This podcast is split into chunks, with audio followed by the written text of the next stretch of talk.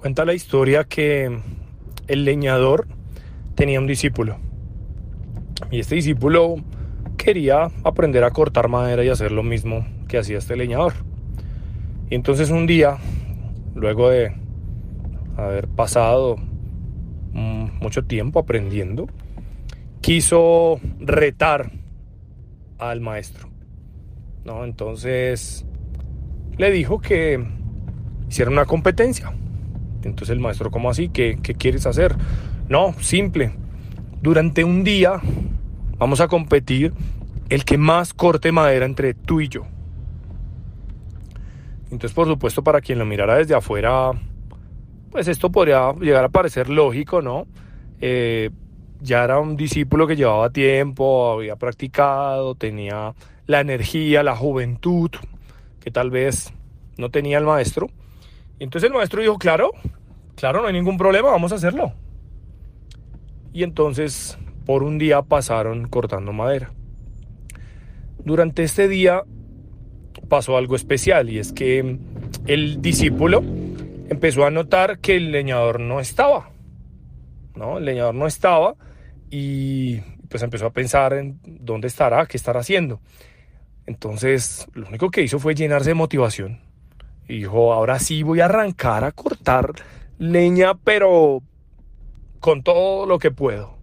Ahora sí que no me va a alcanzar nunca. Mejor dicho, cuando él quiera empezar, ya será demasiado tarde de tanta leña que yo habré cortado. Inclusive le salieron ampollas en las manos, derramó todo el agua que tenía en su cuerpo, sudó hasta más no poder, le dolían los músculos y llegó al final del día y entonces llamó al el novato, pues por supuesto el discípulo llamó al maestro y le mostró, mira, esto fue lo que yo corté, muéstrame tú qué cortaste. Entonces cuando va donde el maestro, el maestro había cortado prácticamente el doble de leña. Y entonces el, el novato empieza a decirle, no, pero venga, póngase serio, ¿usted me, hizo trampa o qué? ¿Qué hizo para cortar tanta madera? Le dijo muy simple, es que mientras tú arrancaste a cortar madera con toda tu energía, con todas tus fuerzas, que por supuesto se nota que te esforzaste, yo pasé un buen tiempo, el tiempo necesario afilando mi hacha.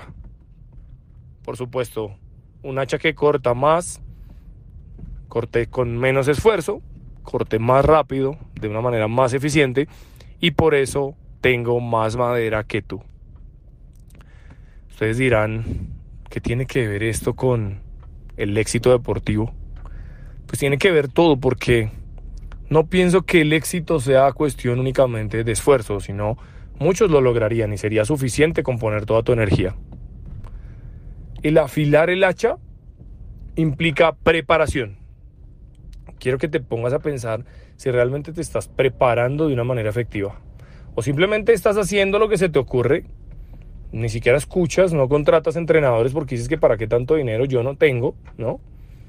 Y cuando hablas de esto, lo único que sucede es que te vas a tardar muchísimo más tiempo en mejorar y en crecer.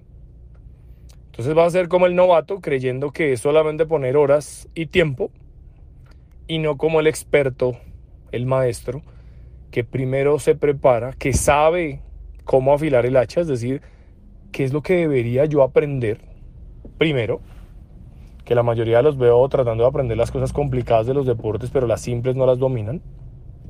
Creo yo que el tema de afilar el hacha está por el lado simple, más no por el lado complejo. Y gastas y gastas energía, luego te estás frustrando porque no te salen las cosas como esperas y empiezas inclusive, porque la mente es así, la mente es tremendamente creativa y la mente va a empezar a decir, pero yo tanto esfuerzo que he puesto y por qué sí le dan las oportunidades a tal persona. Si es que yo he hecho, es que, profe, yo me merezco la oportunidad porque es que yo he puesto todo el esfuerzo y usted viera, yo me levanto a las 5 y voy allí, voy allá y hago y voy al gimnasio y corro la pista y salgo y...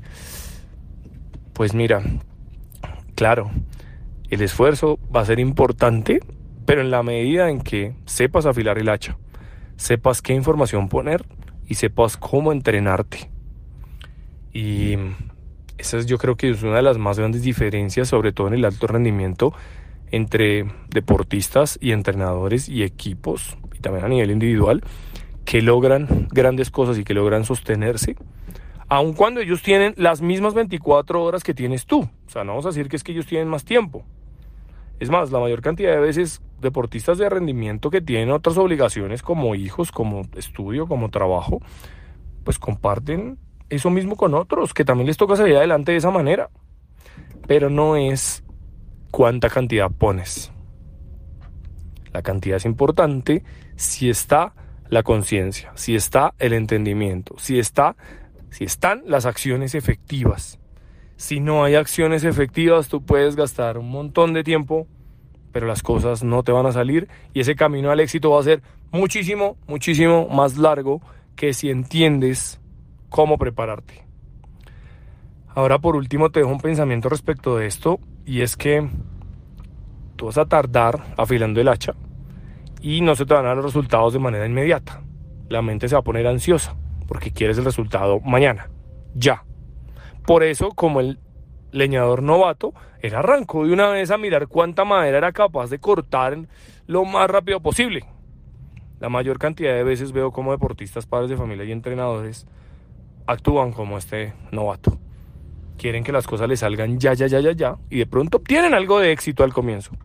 Pero después no lo obtienen, se frustran y están por ahí preguntándose qué he dejado de hacer, por qué las cosas no me salen, qué me falta, por qué a mí.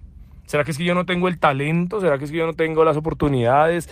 ¿Qué es lo que me falta? ¿Será que es el entrenador? ¿Son los implementos? Es que otros sí tienen las posibilidades que yo no tuve. No se trata de eso, está en cómo te preparas.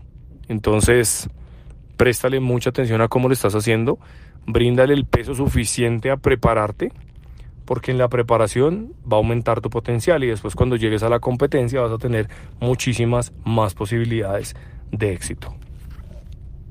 Muchísimas gracias por escuchar este podcast y usar mis experiencias como una herramienta. Ten presente que el desafío de experimentar todo esto por tu propia cuenta está en tus manos, porque será en ese momento cuando te des la oportunidad de ser el cambio que te gustaría ver en el mundo y en el deporte. Si lo que escuchaste tuvo valor para ti como deportista, entrenador, árbitro, padre de familia, directivo, como ser humano, estaría muy agradecido si te suscribes a este podcast o lo compartes con alguien a quien pueda servirle esta información, para que transformando nuestra mentalidad podamos construir la nueva era del deporte.